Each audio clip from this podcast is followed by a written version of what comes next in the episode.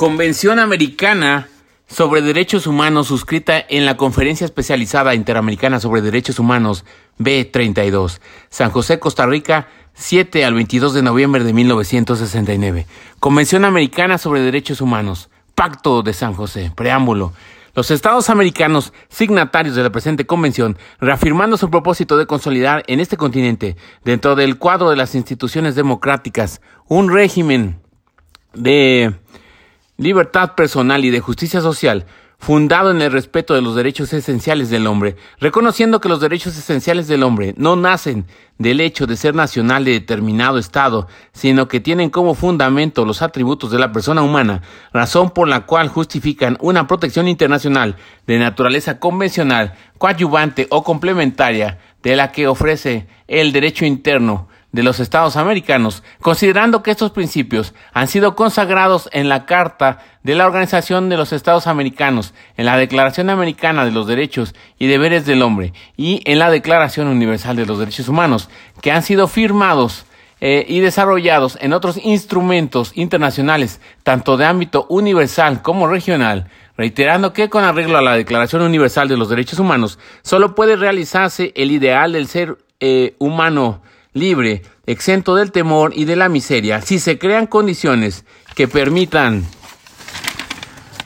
a cada persona gozar de sus derechos económicos, sociales y culturales, tanto como en sus derechos civiles y políticos, y considerando que la tercera conferencia interamericana extraordinaria, Buenos Aires 1967, aprobó la incorporación a la propia Carta de la Organización de normas más amplias sobre derechos económicos, sociales y educacionales y resolvió que una Convención Americana sobre Derechos Humanos determinara la estructura, competencia y procedimiento de los órganos encargados de esa materia, han convenido en lo siguiente. Parte 1 Deberes de los Estados y derechos protegidos. Capítulo 1. Enumeración de deberes. Artículo 1. Obligación de respetar los derechos.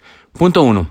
Los Estados partes en esta convención se comprometen a respetar los derechos y libertades reconocidos en ella y a garantizar su libre y pleno ejercicio a toda persona que esté sujeta a su jurisdicción, sin discriminación alguna por motivos de raza, color, sexo, idioma, religión, opiniones políticas o de cualquier otra índole, origen nacional o social, posición económica, nacimiento o cualquier otra condición social. Punto 2. Para los efectos de esta convención, persona es todo ser humano. Artículo 2. Deber de adoptar disposiciones de derecho interno.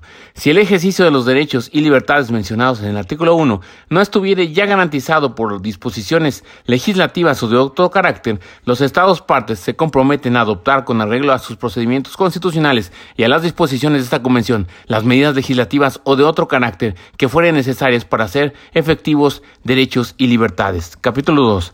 Derechos civiles y políticos. Capítulo 2. Derechos civiles y políticos. Artículo 3. Derecho al reconocimiento de la personalidad jurídica. Toda persona tiene derecho al reconocimiento de su personalidad jurídica. Artículo 4. Derecho a la vida. Punto 1. Toda persona tiene derecho a que se respete su vida.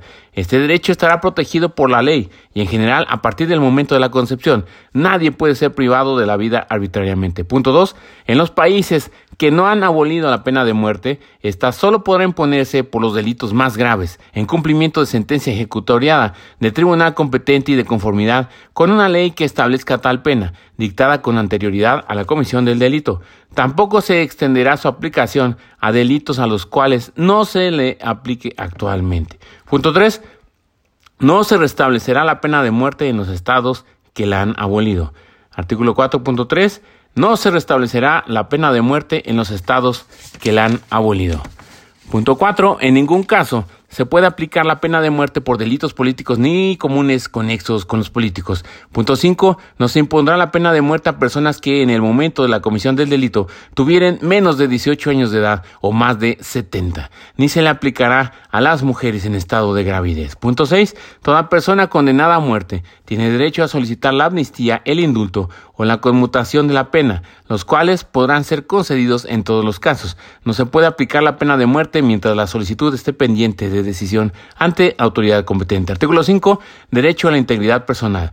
Punto 1. Toda persona tiene derecho a que se respete su integridad física, psíquica y moral. Punto 2. Nadie debe ser sometido a torturas ni a penas o tratos crueles, inhumanos o degradantes. Toda persona privada de libertad será tratada con el respeto debido a la dignidad inherente al ser humano. Punto 3. La pena no puede trascender de la persona del delincuente.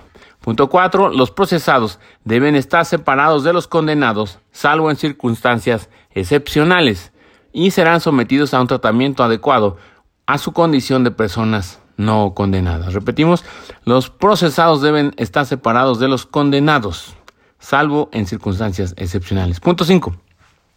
Cuando los menores puedan ser procesados, deben ser separados de los adultos y llevados ante tribunales especializados con la mayor celeridad posible para su tratamiento. Punto 6. Las penas privativas de la libertad tendrán como finalidad esencial la reforma y la readaptación social de los condenados. Artículo 6. Prohibición de la esclavitud y servidumbre. Punto 1. Nadie puede ser sometido a esclavitud o servidumbre, y tanto estas como la trata de esclavos y la trata de mujeres están prohibidas en todas sus formas. Punto 2. Nadie debe ser constreñido a ejecutar un trabajo forzoso eh, en los países donde ciertos delitos tengan señalada pena privativa de la libertad acompañada de trabajos forzosos. Esta disposición no podrá ser interpretada en el sentido de que prohíbe el cumplimiento de dicha pena impuesta por juez o tribunal competente. El trabajo forzoso no debe afectar a la dignidad ni a la capacidad física e intelectual del recluido. Punto 3. No constituyen trabajo forzoso o obligatorio para los efectos de este artículo a los trabajos o servicios que exijan normalmente de una persona recluida en cumplimiento de, la, de, una sentencia o resolución formal dictada por la autoridad judicial competente. Tales trabajos o servicios deberán realizarse bajo la vigilancia y control de las autoridades públicas y los individuos que las efectúen no serán puestos a disposición de particulares compañías o personas jurídicas de carácter privado. B. El servicio militar y en los países donde se admite exención por razones de conciencia, el servicio nacional que la ley establezca en lugar de aquel. C. El servicio impuesto en casos de peligro o calamidad que amenace la existencia o el bienestar de la comunidad. Y D. El trabajo o servicio que forme parte de las obligaciones cívicas normales. Artículo 7. Derecho a la libertad personal. Punto 1. Toda persona tiene derecho a la libertad y a la seguridad personales. Punto 2. Nadie puede ser privado de su libertad física, salvo por las causas y en las condiciones fijadas de antemano por las constituciones políticas de los Estados partes o por las leyes dictadas conforme a ellas. Punto 3. Nadie puede ser sometido a detención o encarcelamientos arbitrarios. Punto 4. Toda persona detenida o retenida debe ser informada de las razones de su detención y notificada sin demora del cargo o cargos formulados contra ella. Punto 5. Toda persona detenida o retenida debe ser llevada sin demora ante un juez u otro funcionario autorizado por la ley para ejercer funciones judiciales y tendrá derecho a ser juzgada dentro de un plazo razonable o a ser puesta en libertad sin perjuicio de que continúe el proceso. Su libertad podrá estar condicionada a garantías que aseguren su comparecencia en el juicio. Punto 6. Toda persona privada de libertad tiene derecho a recurrir ante un juez o tribunal competente a fin de que éste decida sin demora sobre la legalidad de su arresto o detención y ordene su libertad si el arresto o la detención fueran ilegales. En los estados partes cuyas leyes prevén que toda persona que se viera amenazada de ser privada de su libertad tiene derecho a recurrir a un juez o tribunal competente a fin de que éste decida sobre la legalidad de tal amenaza, dicho recurso no puede ser restringido ni abolido. Los recursos podrán interponerse por sí o por otra persona.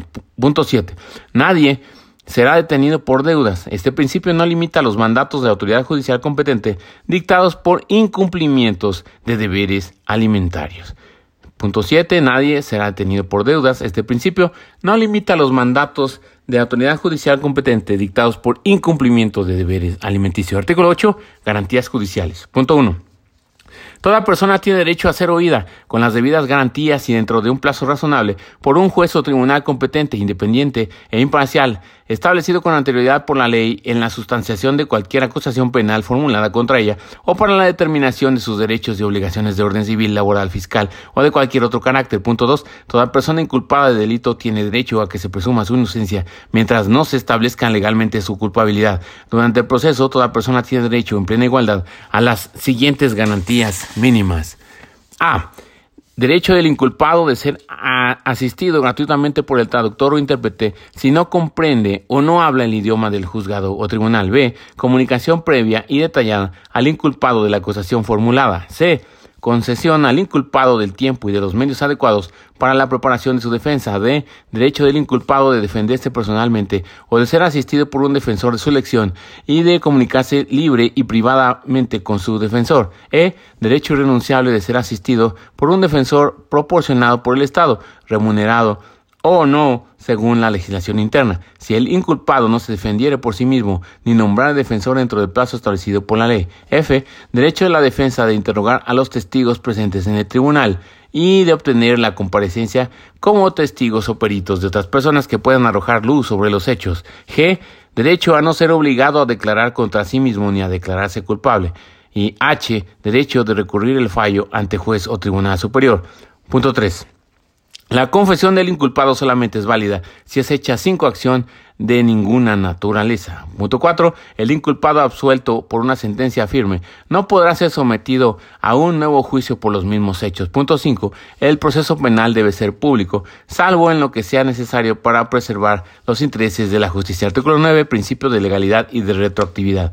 Nadie puede ser condenado por acciones u omisiones que en el momento de cometerse no fueran delictivas según el derecho aplicable. Tampoco se puede imponer pena más grave que la aplicable en el momento de la comisión del delito. Si con posterioridad a la comisión del delito la ley dispone la imposición de una pena más leve, el delincuente se beneficiará de ello. Artículo 10. Derecho a indemnización. Toda persona tiene derecho a ser indemnizada conforme a la ley en caso de haber sido condenada en sentencia, en sentencia firme por error judicial. Repetimos artículo 10. Derecho a indemnización. Toda persona tiene derecho a ser indemnizada conforme a la ley en caso de haber sido condenada en sentencia firme por error judicial. Artículo 11. Protección de la honra y de la dignidad. Punto 1. Toda persona tiene derecho al respeto de su honra y al reconocimiento de su dignidad. Punto 2. Nadie puede ser objeto de injerencias arbitrarias o abusivas en su vida privada, en la de su familia, en su domicilio o en correspondencia, ni de ataques ilegales a su honra o reputación. Punto 3. Toda persona tiene derecho a la protección de la ley contra esas injerencias o esos ataques. Artículo 12. Libertad de conciencia y religión. Punto 1. Toda persona tiene derecho a la libertad de conciencia y de religión. Este derecho implica la libertad de conservar su religión o sus creencias, o de cambiar de religión y de creencias, así como la libertad de profesar y divulgar su religión o sus creencias individual o colectivamente, tanto en público como en privado. Punto 2. Nadie puede ser objeto de las medidas restrictivas que puedan menoscabar la libertad de conservar su religión o sus creencias, o de cambiar de religión o de creencias. Punto 3.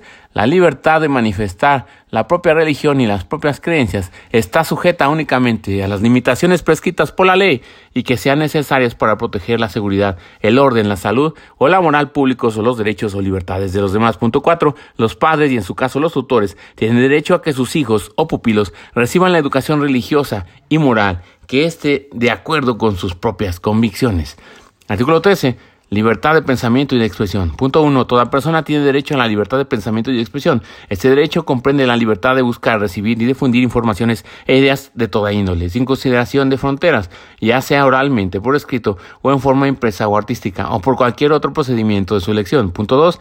El ejercicio del derecho previsto en el eh, inciso precedente no puede estar sujeto a previa censura, sino a responsabilidades ulteriores, las que deben estar expresamente fijadas por la ley y ser necesarias para asegurar a. El respeto a los derechos o a la reputación de los demás. O B. La protección de la seguridad nacional, el orden público o la salud o la moral públicas. Punto 3. No se puede restringir el derecho de expresión por vías o medios indirectos, tales como el abuso de controles oficiales o particulares de papel para periódicos, de frecuencias radioeléctricas o de enseres y aparatos usados en la difusión de información o por cualesquiera otros medios encaminados a impedir la comunicación y la circulación de ideas y opiniones. Punto 4. Los espectáculos públicos pueden ser sometidos por la ley a censura previa con el exclusivo objeto de regular el acceso a ellos para la protección moral de la infancia y la adolescencia, sin perjuicio de lo establecido en el inciso 2. Punto 5. Estará prohibida por ley toda propaganda en favor de la guerra y toda apología del odio nacional, racial o religioso que constituyan incitaciones a la violencia o cualquier otra acción ilegal similar contra cualquier persona o grupo de personas por ningún motivo, inclusive los de raza, color, religión, idioma u origen nacional. Artículo 14. Derecho de rectificación o respuesta.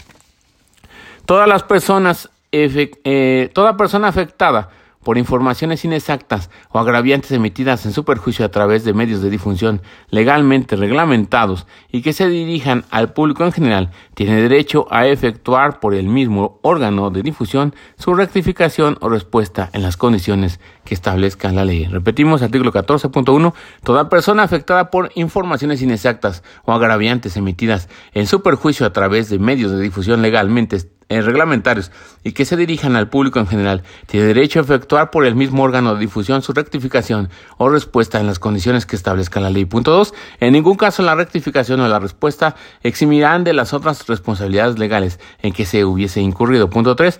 Para la efectiva protección de la honra y la reputación, toda publicación o empresa periodística, cinematográfica, de radio o televisión tendrá una persona responsable que no esté protegida por inmunidades ni disponga de fuero especial. Artículo 15 derecho de reunión. Se reconoce el derecho de reunión pacífica y sin armas. El ejercicio de tal derecho solo puede estar sujeto a las restricciones previstas por la ley que sean necesarias en una sociedad democrática en interés de la seguridad nacional o de la seguridad o el orden públicos o para proteger la salud o la moral públicas o los derechos o libertades de los demás. Artículo 16. Libertad de asociación. Punto 1. Todas las personas tienen derecho a asociarse libremente con fines ideológicos, religiosos, políticos, económicos, laborales, sociales, culturales, deportivos o de cualquier otra índole. Punto 2. El ejercicio de tal derecho solo puede estar sujeto a las restricciones previstas por la ley que sean necesarias en una sociedad democrática, en interés de la seguridad nacional, de la seguridad o del orden públicos, o para proteger la salud o la moral públicas o los derechos y libertades de los demás. Punto 3. Lo dispuesto en este artículo no impide la imposición de restricciones legales y aún la privación del ejercicio del derecho de asociación a los miembros de las Fuerzas Armadas y de la Policía. Artículo 17. Protección a la familia. Punto 1. La familia es el elemento natural y fundamental de la sociedad y debe ser protegida por la sociedad y el Estado. Punto 2. Se reconoce el derecho del hombre y la mujer a contraer matrimonio y a fundar una familia si tienen la edad y las condiciones requeridas para ello por las leyes internas, en la medida en que éstas no afecten al principio de no discriminación establecido en esta convención. Punto 3. El matrimonio no puede celebrarse sin el libre y pleno consentimiento de los contrayentes. Punto 4. Los estados partes deben tomar medidas apropiadas para asegurar la igualdad de derechos y la adecuada equivalencia de responsabilidades de los cónyuges en cuanto al matrimonio, durante el matrimonio y en caso de disolución del mismo. En caso de disolución, se adoptarán disposiciones que aseguren la protección necesaria de los hijos sobre la base única del interés y conveniencia de ellos. Punto 5. La ley debe reconocer iguales derechos tanto a los hijos nacidos fuera de matrimonio como a los nacidos dentro del matrimonio. Artículo 18. Derecho al nombre. Toda persona tiene derecho a un nombre propio y a los apellidos de sus padres o al de uno de ellos. La ley reglamentará la forma de asegurar este derecho para todos mediante nombres supuestos si fuere necesario. Artículo 19. Derechos de niño. Todo niño tiene derecho a las medidas de protección que su condición de menor requieran por parte de su familia, de la sociedad o del Estado. Artículo 20. Derecho a la nacionalidad. Toda persona tiene derecho a una nacionalidad. Punto 2. Toda persona tiene derecho a la nacionalidad del Estado en cuyo territorio nació, si no tiene derecho a otra. Punto 3. A nadie se privará arbitrariamente de su nacionalidad ni del derecho a cambiarla. Artículo 21. Derecho a la propiedad privada. Toda persona tiene derecho al uso y goce de sus bienes. La ley puede subordinar tal uso y goce al interés social. Punto 2. Ninguna persona puede ser privada de sus bienes, excepto mediante el pago de indemnización justa por razones de utilidad pública o de interés social, y en los casos y según las formas establecidas por la ley. Punto 3. Tanto la usura como cualquier otra forma de explotación del hombre por el hombre deben ser prohibidas por la ley. Repetimos artículo 21, derecho a la propiedad privada. Punto 1. Toda persona tiene derecho al uso y goce de sus bienes. La ley puede eh, subordinar tal uso y goce al interés social. Punto 2. Ninguna persona puede ser privada de sus bienes, excepto mediante el pago de indemnización justa por razones de utilidad pública o de interés social, y en los casos y según las formas establecidas por la ley. Punto 3. Tanto la usura como cualquier otra forma de explotación del hombre por el hombre deben ser suprimidas eh, por la ley. Artículo 22. Derecho de circulación y de residencia. Punto 1. Toda persona que se halle legalmente en el territorio de un Estado tiene derecho a circular por él mismo y a residir en él con sujeción a las disposiciones legales. Punto 2. Toda persona tiene derecho a salir libremente de cualquier país, inclusive del propio. Punto 3.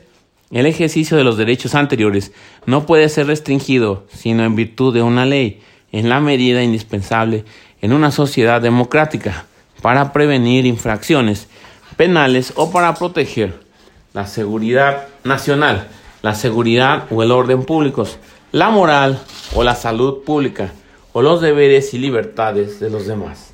Punto 4. El ejercicio de los derechos reconocidos en el inciso 1 pueden asimismo ser restringidos por la ley en zonas determinadas por razones de interés público. Punto 5. Nadie puede ser expulsado del territorio del Estado, del cual es nacional, ni ser privado del derecho a ingresar al mismo. Punto 6. El extranjero que se halle legalmente en el territorio de un Estado parte en la presente convención solo podrá ser expulsado de él en cumplimiento de una decisión adoptada conforme a la ley. Punto 7. Toda persona tiene el derecho de buscar y recibir asilo en territorio extranjero en caso de persecución por delitos políticos o comunes conexos con los políticos y, y de acuerdo con la legislación de cada Estado y los convenios internacionales. Punto 8. En ningún caso el extranjero puede ser expulsado o devuelto a otro país, sea o no de origen, donde su derecho a la vida o a la libertad personal está en riesgo de violación a causa de raza, nacionalidad, religión, condición social o de sus opiniones políticas. Punto 9. Es prohibida, prohibida la expulsión colectiva de extranjeros. Punto 9. Es prohibida la expulsión colectiva de extranjeros. Artículo 23. Derechos políticos. Punto 1. Todos los ciudadanos deben gozar de los siguientes derechos y oportunidades. A. De participar en la dirección de los asuntos políticos, eh, públicos, perdón, directamente o por medio de representantes libremente elegidos. Repetimos.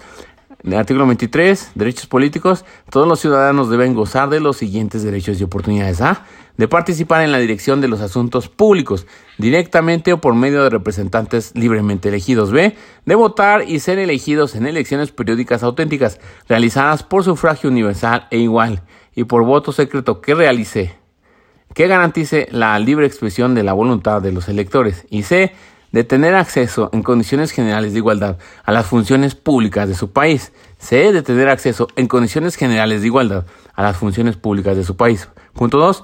La ley puede reglamentar el ejercicio de los derechos y oportunidades a que se refiere el inciso anterior, exclusivamente por razones de edad, nacionalidad, residencia, idioma, instrucción, capacidad civil o mental, o condena por juez competente en proceso penal. Artículo 24. Igualdad ante la ley.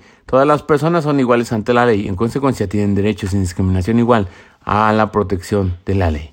Artículo 25. Protección judicial.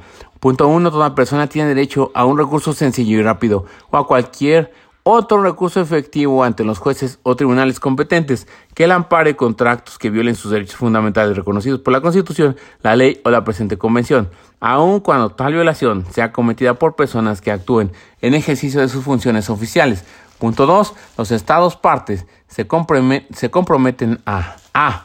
Garantizar que la autoridad competente prevista por el sistema legal del Estado eh, decidirá sobre los derechos de toda persona que interponga tal recurso. B.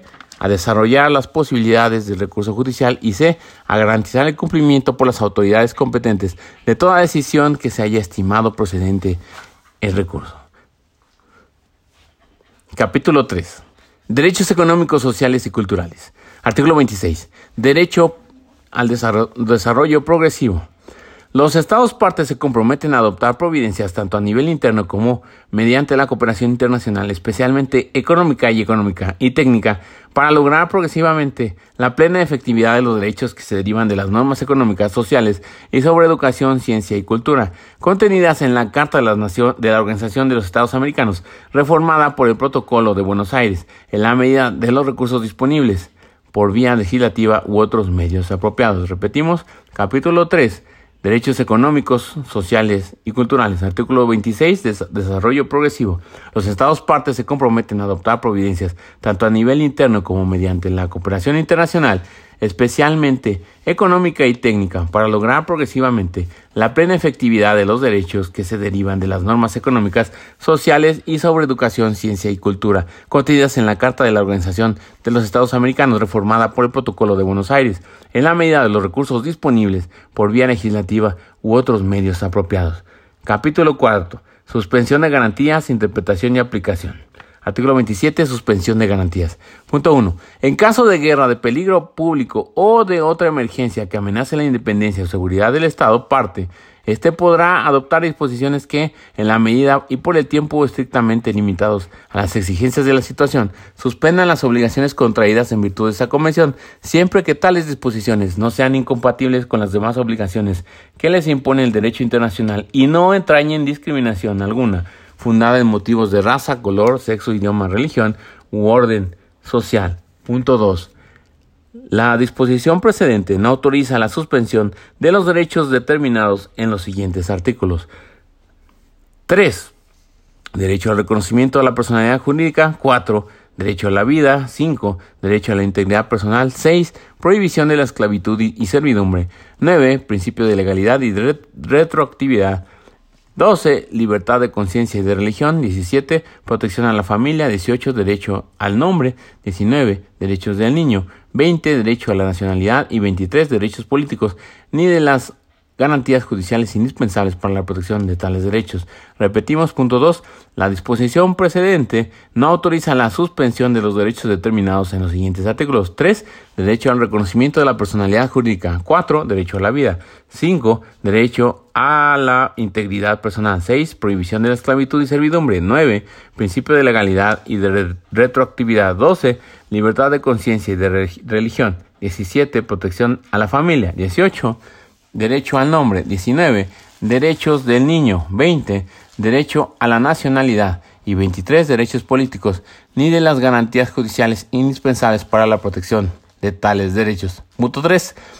Todo Estado parte que haga uso del derecho de suspensión deberá informar inmediatamente a los demás Estados partes en la presente convención por conducto del secretario general de la Organización de los Estados Americanos en las, de las disposiciones cuya aplicación haya suspendido, de los motivos que hayan suscitado la suspensión y de la fecha en que haya dado por terminada tal suspensión. Artículo 28, cláusula federal. Punto 1.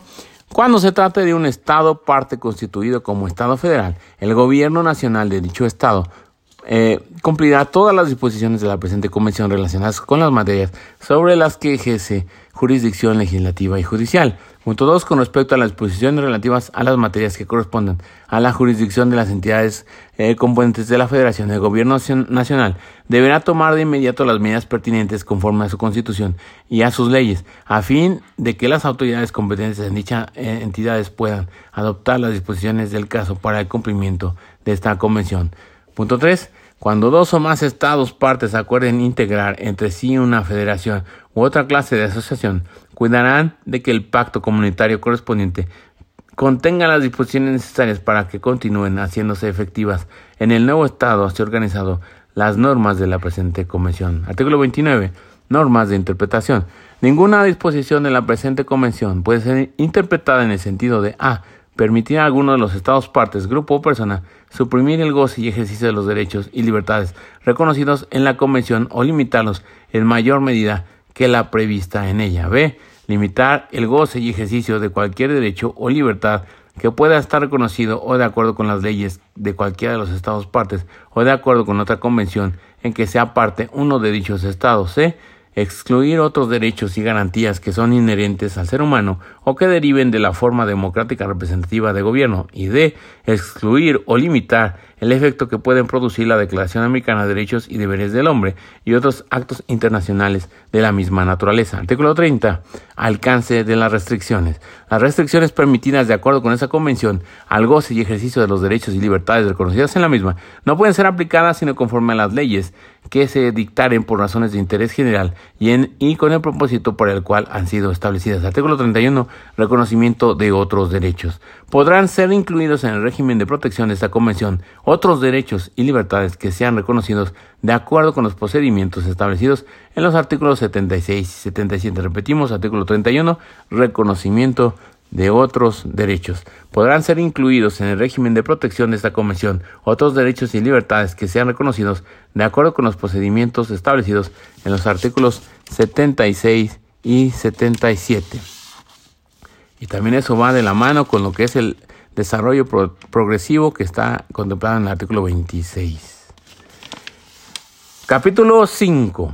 Deberes de las personas. Artículo 32. Correlación entre deberes y derechos. Artículo 32.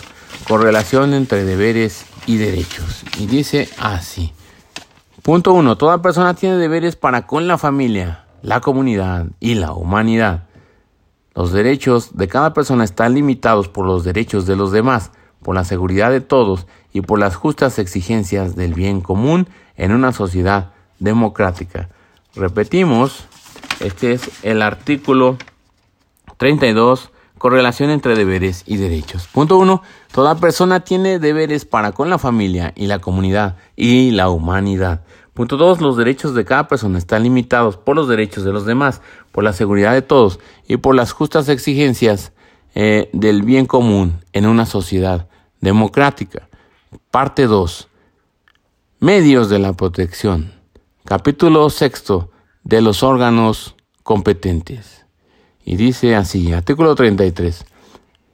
Son competentes para conocer de los asuntos relacionados con el cumplimiento de los compromisos contraídos por los Estados partes en esta convención. A. La Convención, la Comisión Interamericana de Derechos Humanos, llamada en adelante la Comisión, y B. La Corte Interamericana de Derechos Humanos, llamada en adelante la Corte.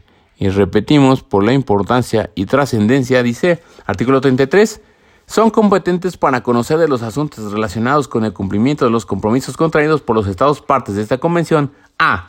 La Comisión Interamericana de Derechos Humanos, llamada en adelante la Comisión, y B. La Corte Interamericana de Derechos Humanos, llamada en adelante la Corte.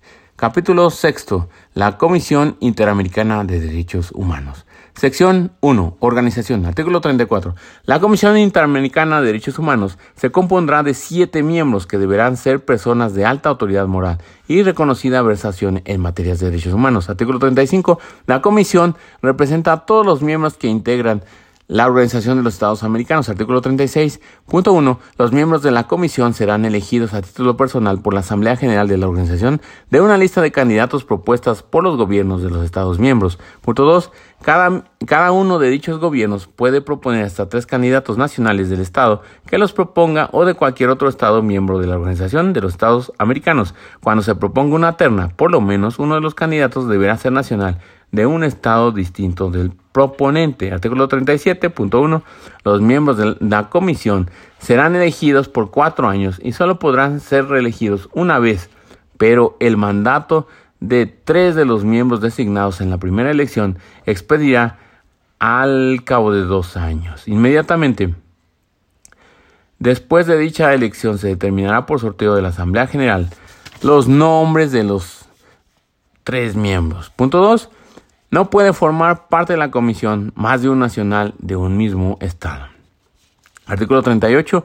Las vacantes que ocurrieran en la comisión que no se deban a expiración normal del mandato se llenarán por el Consejo Permanente de la organización, de acuerdo con lo que disponga el estatuto de la comisión. Artículo 39. La comisión preparará su estatuto, lo someterá a la aprobación de la Asamblea General y dictará su propio reglamento. Artículo 40. Los servicios de la Secretaría de la comisión eh, deberán ser desempeñados por la unidad funcional especializada, que forma parte de la Secretaría General de la organización y debe disponer de los recursos necesarios para cumplir las tareas que le sean encomendadas por la Comisión. Sección 2. Funciones. Artículo 41. La Comisión tiene la función principal de promover la observancia y la defensa de los derechos humanos y en el ejercicio de su mandato tiene las siguientes funciones y atribuciones. A. Estimular la conciencia de los derechos humanos en los pueblos de América. B formular recomendaciones cuando lo estime conveniente a los gobiernos de los Estados miembros para que adopten medidas progresivas en favor de los derechos humanos dentro del marco de sus leyes internas y sus preceptos constitucionales, al igual que disposiciones apropiadas para fomentar el debido respeto a esos derechos. C. Preparar los estudios e informes que considere convenientes para el desempeño de sus funciones. D solicitar de los gobiernos de los Estados miembros que le proporcionen informes sobre las medidas que adopten en materia de derechos humanos. C. E. Atender las consultas que, por medio de la Secretaría General de la Organización de los Estados Americanos, le formulen los Estados miembros en cuestión relacionadas con los derechos humanos y dentro de sus posibilidades le presentara le prestará el asesoramiento que estos le soliciten. F. Actuar respecto de las peticiones y otras comunicaciones en ejercicio de, una, de su autoridad de conformidad con los dispuestos en los artículos 41 al 51 de esta convención. Y G. Rendir un informe anual a la Asamblea General de la Organización de los Estados Americanos.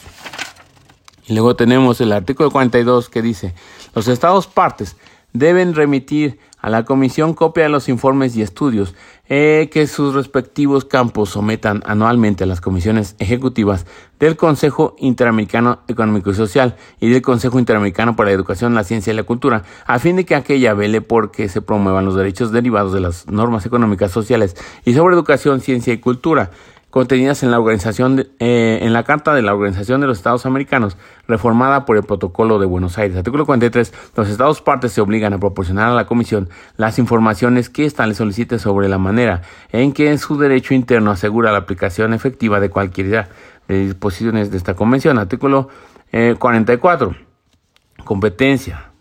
Cualquier persona o grupo de personas o entidad no gubernamental legalmente reconocida en uno o más Estados miembros de la organización puede presentar a la Comisión peticiones que contengan denuncias o quejas de violaciones de esta convención por un Estado parte. Artículo 45.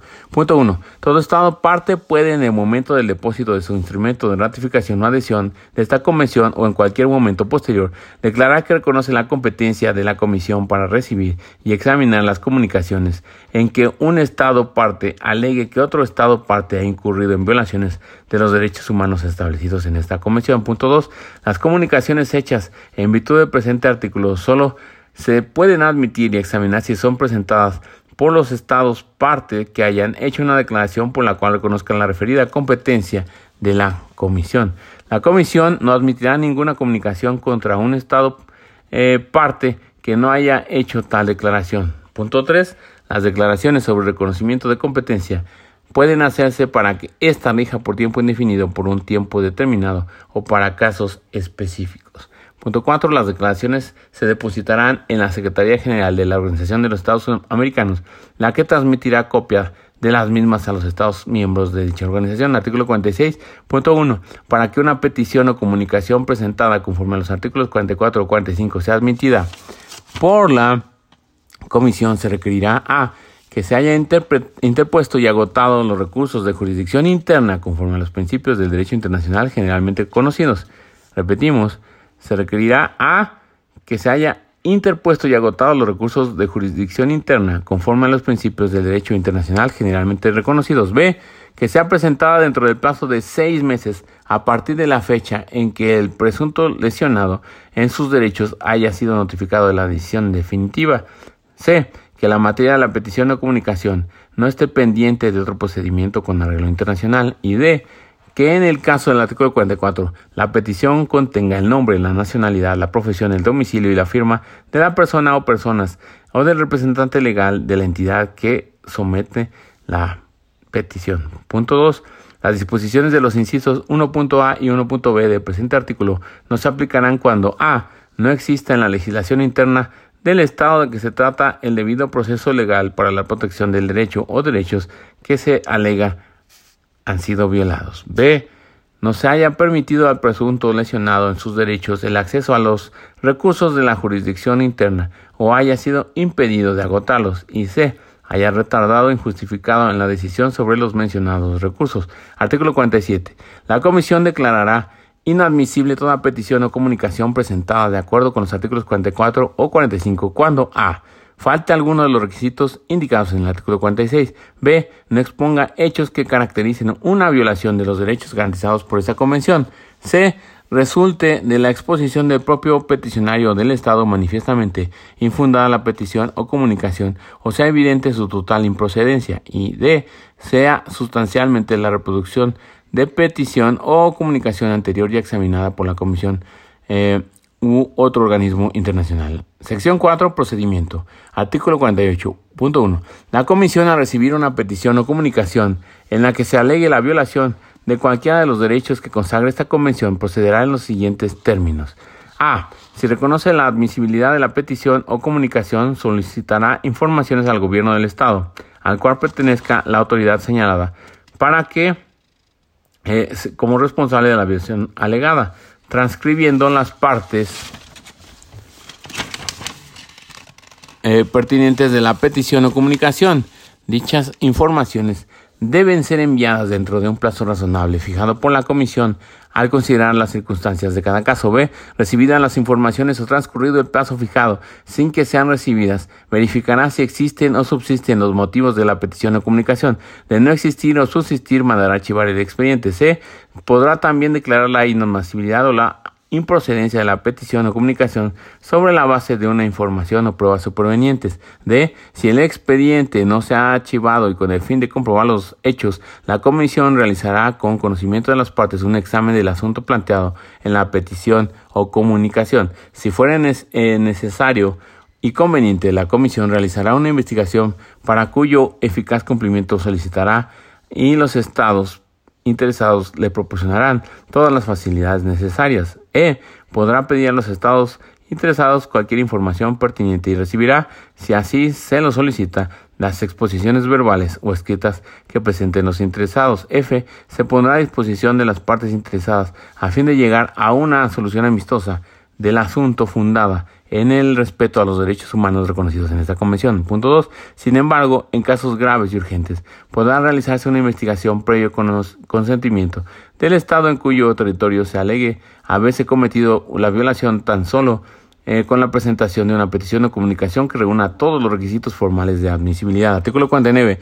Si se ha llegado a una solución amistosa con arreglo a las disposiciones del artículo 1F del artículo 48, la Comisión redactará un informe que será transmitido al peticionario y a los Estados partes en esta convención y comunicado después para su publicación al secretario general de la Organización de los Estados Americanos. Este informe contendrá una breve exposición de los hechos y de la solución lograda. Si cualquiera de las partes, en el caso lo solicitan, se les suministrará la más amplia información posible. Artículo 50, punto 1, de no llegarse a una solución y dentro del plazo que fije el Estado, el estatuto de la Comisión, esta redactará un informe en el que expondrá los hechos y sus conclusiones. Si el informe no representa en todo o en parte la opinión unánime de los miembros de la comisión, cualquiera de ellos podrá agregar a dicho informe su opinión por separado.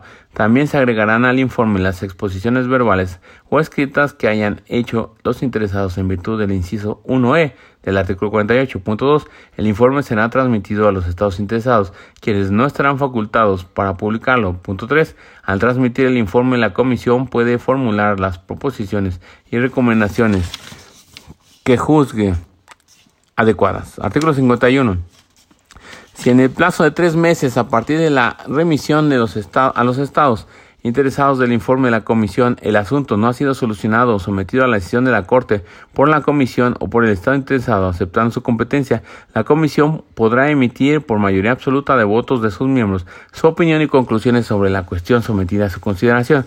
Punto 2. La comisión hará las recomendaciones pertinentes y fijará un plazo dentro del cual el Estado debe tomar las medidas que le competan para remediar la situación examinada. Punto 3. Transcurrido el periodo fijado, la comisión decidirá por la mayoría absoluta de votos de sus miembros si el Estado ha tomado o no las medidas adecuadas y si publica o no su informe.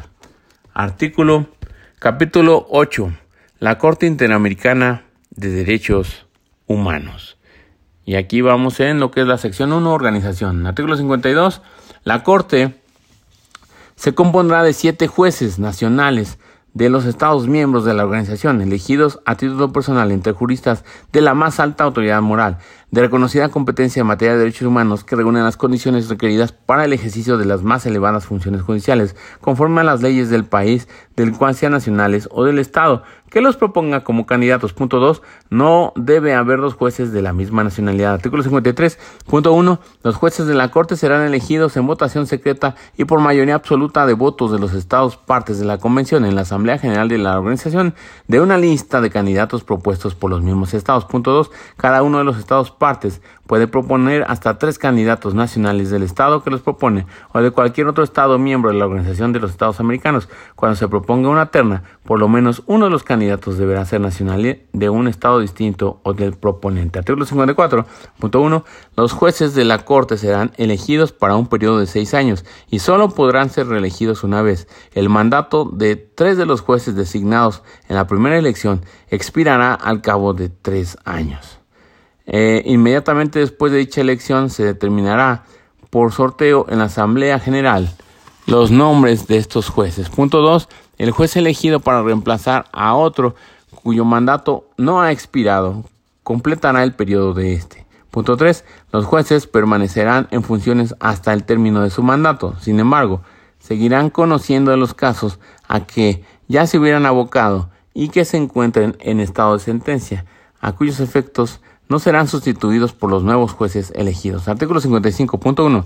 El juez que sea nacional de alguno de los estados partes, en el caso sometido a la, a la Corte, conservará su derecho a conocer del mismo. Punto 2. Si uno de los jueces llamados a conocer del caso fuere de la nacionalidad de uno de los estados partes, otro estado parte en el caso podrá designar a una persona de su elección para que integre la Corte en calidad de juez ad hoc. Punto 3.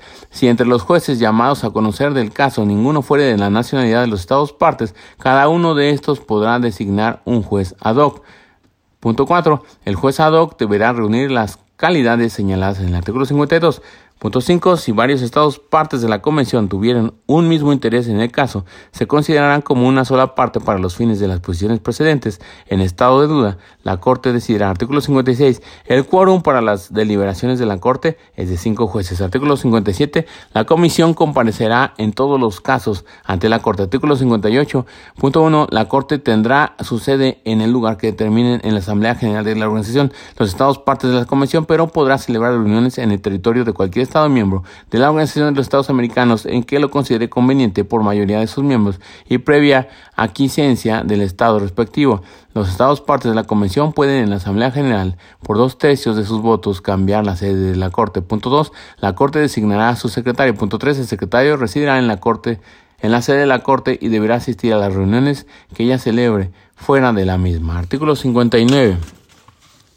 La Secretaría de la Corte eh, será establecida por esta y funcionará bajo la dirección eh, del secretario de la Corte de acuerdo con las normas administrativas de la Secretaría General de la Organización de todo en todo lo que no sea incompatible con la independencia de la Corte. Sus funcionarios serán nombrados por el secretario general de la organización en consulta con el secretario de la Corte. Artículo 60. La Corte preparará un, su estatuto y lo someterá a la aprobación de la Asamblea General y dictará su reglamento. Sección 2. Competencia y funciones. Artículo 61.1. Los estados partes y la comisión tienen derecho a someter un caso a la decisión de la Corte. Punto 2. Para que la Corte pueda conocer de cualquier caso necesario que sean agotados los procedimientos previstos en los artículos 48 a 50 Artículo 62.1. Todo Estado parte puede, en el momento del depósito de su instrumento de rectificación o adhesión de esta convención o de cualquier otro momento posterior, declarar que reconoce como obligatoria de pleno derecho y sin convención especial la competencia de la Corte sobre todos los casos respectivos a la interpretación o aplicación de esta convención. Punto 2. La declaración puede ser hecha incondicionalmente o bajo condición de reciprocidad por un plazo determinado o por casos específicos. Deberá ser representada al secretario general de la organización, quien transmitirá copias de la misma a los otros Estados miembros de la organización y al secretario de la Corte. Punto 3. La Corte tiene competencia para conocer de cualquier caso relativo a la interpretación y aplicación de las disposiciones de esta convención que le sea sometido, siempre que los Estados partes en el caso hayan reconocido o reconozcan dicha competencia. Ora por declaración especial, como se indica en los incisos anteriores, ora por convención especial. Artículo 63.1. Cuando decida que hubo violación a un derecho y libertad protegidos por en esta convención, la Corte dispondrá que se garantice al lesionado en el derecho de su derecho a la libre eh, libertad conculcados. Dispondrá asimismo, si ello fuere procedente, que se preparen las consecuencias de la medida o situación que han figurado en la vulneración de esos derechos y el pago de una justa indemnización a la parte lesionada. Punto 2.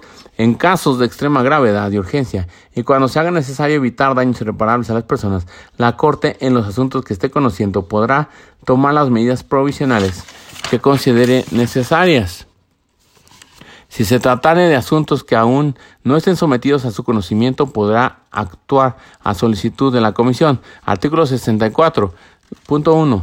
los Estados miembros de la organización podrán consultar a la Corte acerca de la interpretación de esta convención o de otros tratados concernientes a la protección de los derechos humanos de los Estados americanos. Asimismo, podrán consultarla en lo que les compete los órganos enumerados en el capítulo 10 de la Carta de la Organización de los Estados Americanos reformada por el Protocolo de Buenos Aires. Punto 2. La Corte, a solicitud de un Estado miembro de la organización, podrá darle opiniones acerca de la compatibilidad entre cualquiera de sus leyes internas y los mencionados instrumentos internacionales. Artículo 65. La Corte someterá a la consideración de la Asamblea General de la organización en cada periodo ordinario de sesiones un informe sobre su labor en el año anterior. De manera especial y con las recomendaciones pertinentes, señalará los casos en que un Estado no haya dado cumplimiento a sus fallos. Sección 3. Procedimiento. Artículo 66.1. El fallo de la Corte será motivado. Punto 2. Si el fallo no expresare en todo o en parte la opinión unánime de los jueces, cualquiera de estos tendrá derecho a que se agregue al fallo su opinión disidente o individual. Artículo 67. El fallo de la Corte será definitivo e inapelable. En caso de desacuerdo sobre el sentido o alcance del fallo, la Corte lo interpretará a solicitud de cualquiera de las partes, siempre que dicha solicitud se presente dentro de los 90 días a partir de la fecha de la notificación del fallo. Artículo 68.1. Los Estados partes de la Convención se comprometen a cumplir la decisión de la Corte en todo caso en que sean partes. Punto 2. La parte del fallo que disponga indemnización compensatoria se podrá ejecutar en el respectivo país en el procedimiento interno vigente para la ejecución de sentencias contra el Estado. Artículo 69. El fallo de la Corte será notificado a las partes en el caso y transmitido a los Estados partes de la Convención. Capítulo 9. Disposiciones comunes. Artículo 70. Los jueces de la Corte y los miembros de la Comisión eh, gozan desde el momento de su elección y mientras dure su mandato de las inmunidades reconocidas a los agentes diplomáticos por el derecho internacional. Durante el ejercicio de sus cargos gozarán además de los privilegios diplomáticos necesarios para el desempeño de sus funciones. Punto 2. No podrá exigirse responsabilidad de ningún tiempo a los jueces de la Corte ni a los miembros de la Comisión eh, por votos y opiniones emitidos en el ejercicio de sus funciones. Artículo 71. Son incompatibles los cargos de juez de la Corte o miembros de la Comisión con otras actividades que pudieran afectar su independencia e imparcialidad, conforme a lo que se determine en los respectivos estatutos. Artículo 72. Los jueces de la Corte y los miembros de la Comisión percibirán emolumentos y gastos de viaje en la forma y condiciones que determinen los estatutos, teniendo en cuenta la importancia e independencia de sus funciones. Tales emolumentos y gastos de viaje serán fijados en el programa presupuesto de la Organización de los Estados Americanos, el que debe incluir además los gastos de la Corte y de su Secretaría. A estos efectos, la Corte elaborará su propio proyecto de presupuesto y lo someterá a la aprobación de la Asamblea General por conducto de la Secretaría General. Esta última no podrá introducirle modificaciones. Artículo 73. Solamente a la solicitud de, los, de la Comisión o de la Corte, según el caso, corresponde a la Asamblea General de la organización resolver sobre las sanciones aplicables a los miembros de la comisión o jueces de la Corte que hubiesen incurrido en las causales previstas en los respectivos estatutos. Para dictar una resolución se requerirá una mayoría de los dos tercios de los votos de los Estados miembros de la organización en el caso de los miembros de la Comisión y además de los dos tercios de los votos de los Estados partes en la Convención si se tratare de jueces de la Corte. Parte 3. Disposiciones generales transitorias. Capítulo 10. Firma, ratificación, reserva enmienda, protocolo y denuncia. Artículo 74.1. Esta convención queda abierta a la firma y a la ratificación o adhesión de todo Estado miembro de la Organización de los Estados Americanos. Punto 2. La ratificación de esta convención o la adhesión a la misma se efectuará mediante el depósito de un instrumento de ratificación o de adhesión en la Secretaría General de la Organización de los Estados Americanos, tan pronto como 11 estados hayan depositado sus respectivos instrumentos de ratificación o de adhesión. La convención entrará en vigor respecto a, todo otro estado que la ratifique o adhiera a ella ulteriormente. La convención entrará en vigor en la fecha del depósito de su instrumento de ratificación o de adhesión. Punto 3. El secretario general informará a todos los Estados miembros de la organización de la entrada en vigor de la Convención. Artículo 75. Esta Convención solo puede ser objeto de reservas conforme a las disposiciones de la Convención de Viena sobre Derecho de los Tratados, suscrita el 23 de mayo de 1969, artículo 76.1. Cualquier Estado parte directamente y la Comisión o la Corte, por conducto del Secretario General, pueden someter a la Asamblea General para que lo estime conveniente una propuesta de enmienda a esta Convención. Punto 2. Las enmiendas entrarán en vigor para los Estados ratificantes de las mismas en la fecha en que hayan depositado el respectivo instrumento de ratificación que corresponda al número de los dos tercios de los estados partes en esta convención. En cuanto al resto de los estados partes, entrarán en vigor en la fecha en que depositen sus respectivos instrumentos de ratificación. Artículo 77.1. De acuerdo con la facultad establecida en el artículo 31, cualquier estado parte y la comisión podrán someter a la consideración de los estados partes reunidos con ocasión de la Asamblea General proyectos de protocolos adicionales a esta convención, con la finalidad de incluir progresivamente en el régimen de protección de la de la misma otros derechos y libertades. Punto 2. Cada protocolo debe fijar las modalidades de su entrada en vigor y se aplicará solo entre los estados partes del mismo. Artículo 78.1. Los estados partes podrán denunciar esta convención después de la expiración de un plazo de cinco años a partir de la fecha de entrada en vigor de la misma o mediante un preaviso de un año notificado al secretario general de la organización, quien debe informar a las otras partes.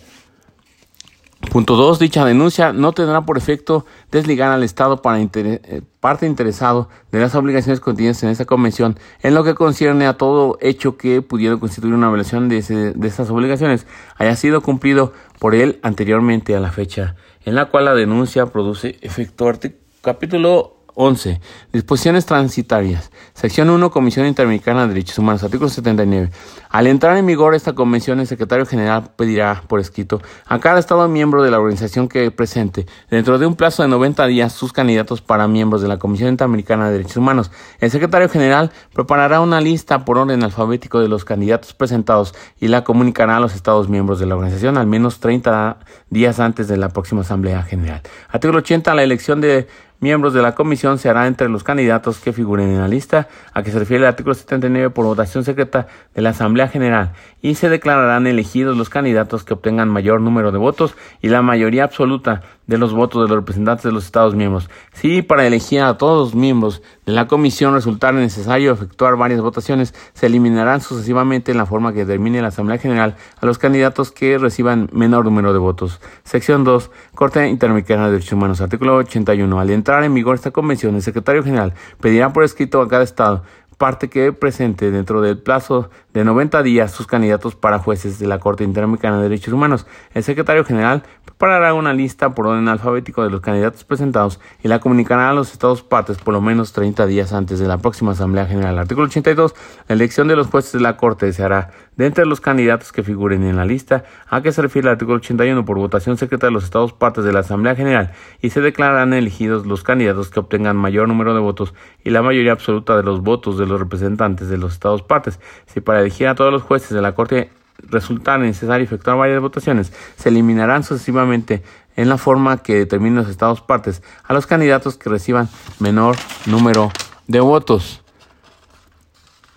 Y ya dice en Fedo de lo cual los plenipotenciarios infrascritos cuyos plenos poderes fueron hallados de buena y debida forma firman esa convención que se llamará Pacto de San José de Costa Rica en la ciudad de San José, Costa Rica, el 22 de noviembre de 1969. Y sin más por el momento, esta fue la Convención Americana sobre Derechos Humanos, Pacto de San José. Se despide tu amigo Nomo, arriba de Chi.